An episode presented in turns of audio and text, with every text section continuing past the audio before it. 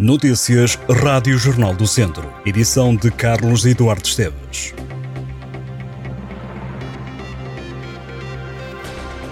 Cinco homens entre os 21 e os 33 anos foram detidos em Lamego e Rezende por tráfico de droga.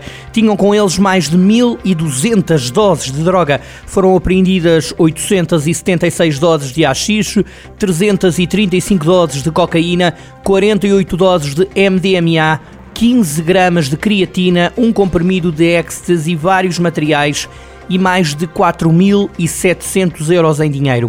Um dos detidos foi constituído arguído, os restantes vão ser presentes a juiz no Tribunal de Viseu.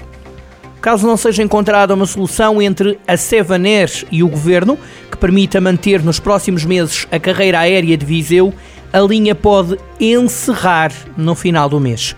O atual contrato da concessão do Serviço de Transporte Aéreo Regular Bragança, Vila Real, Viseu, Cascais, Portimão termina a 28 de fevereiro, mas só esta quarta-feira é que o Governo publicou em Diário da República a autorização da despesa de 13 milhões e meio de euros para a adjudicação de uma nova concessão escolhida através de concurso público.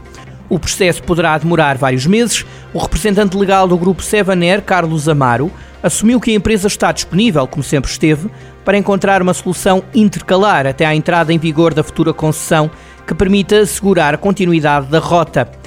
Carlos Amaro admitiu contactos e conversações com a tutela, mas sublinhou que até ao momento não há nenhuma proposta nem nada de concreto por parte do governo, revelando que a empresa já cancelou a venda de bilhetes face à incerteza da continuidade da operação aérea depois de 28 de fevereiro, último dia da atual concessão de quatro anos. Em resposta, o gabinete do secretário de Estado Adjunto e das Infraestruturas refere que o governo está a trabalhar no sentido de acautelar que a rota Bragança-Vila Real, Viseu, Cascais, Portimão não seja interrompida.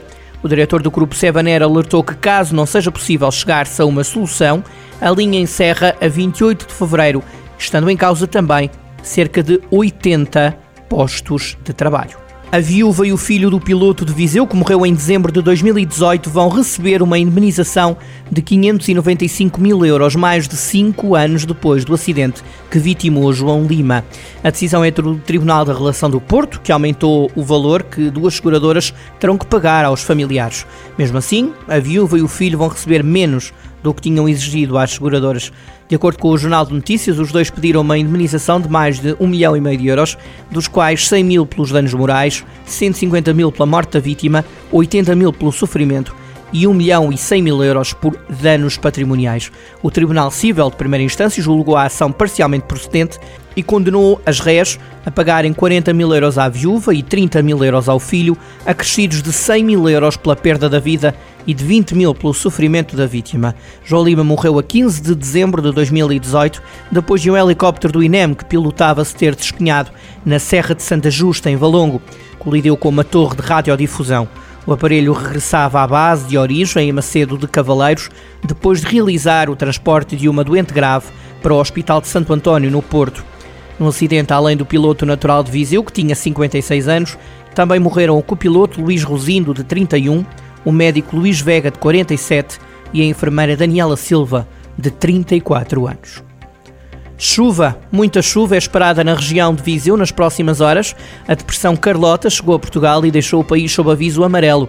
A Proteção Civil já fez um alerta para o risco de cheias e inundações. Pode ainda haver queda de neve nos pontos mais altos da Serra da Estrela.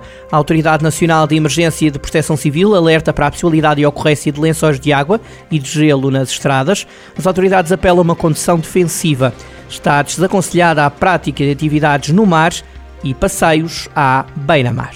O atleta de Mangualde Miguel Monteiro venceu a medalha de ouro na prova de lançamento de peso adaptado no Campeonato Nacional Universitário de Atletismo de Pista Coberta. Miguel Monteiro ganhou a prova com marca de 10 metros e 95 centímetros.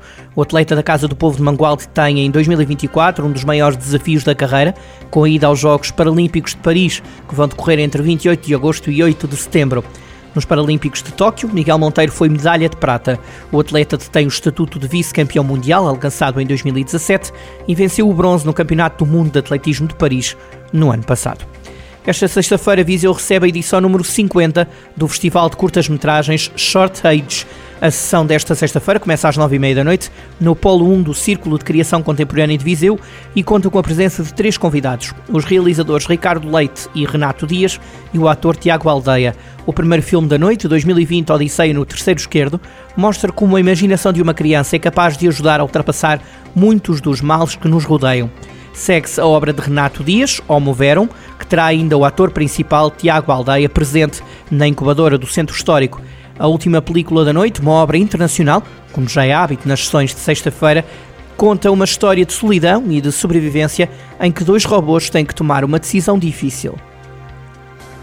A Câmara de Vozela destruiu 680 ninhos de vespa asiática em 2023. Os ninhos foram eliminados com recurso à utilização de dispositivo de ar comprimido e injeção com vara de carbono. O trabalho tem sido assegurado pela Proteção Civil de Vozela. A autarquia aconselha a população a comunicar a existência de ninhos de vespa asiática pelo número 232 740 740. São Pedro do Sul e Mangualde estão entre os 14 municípios que se juntaram para valorizar a herança romana na região centro.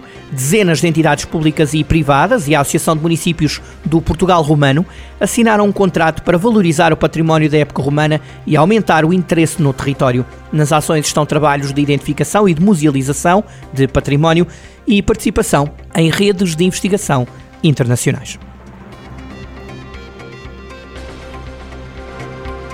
Estas e outras notícias em jornaldocentro.pt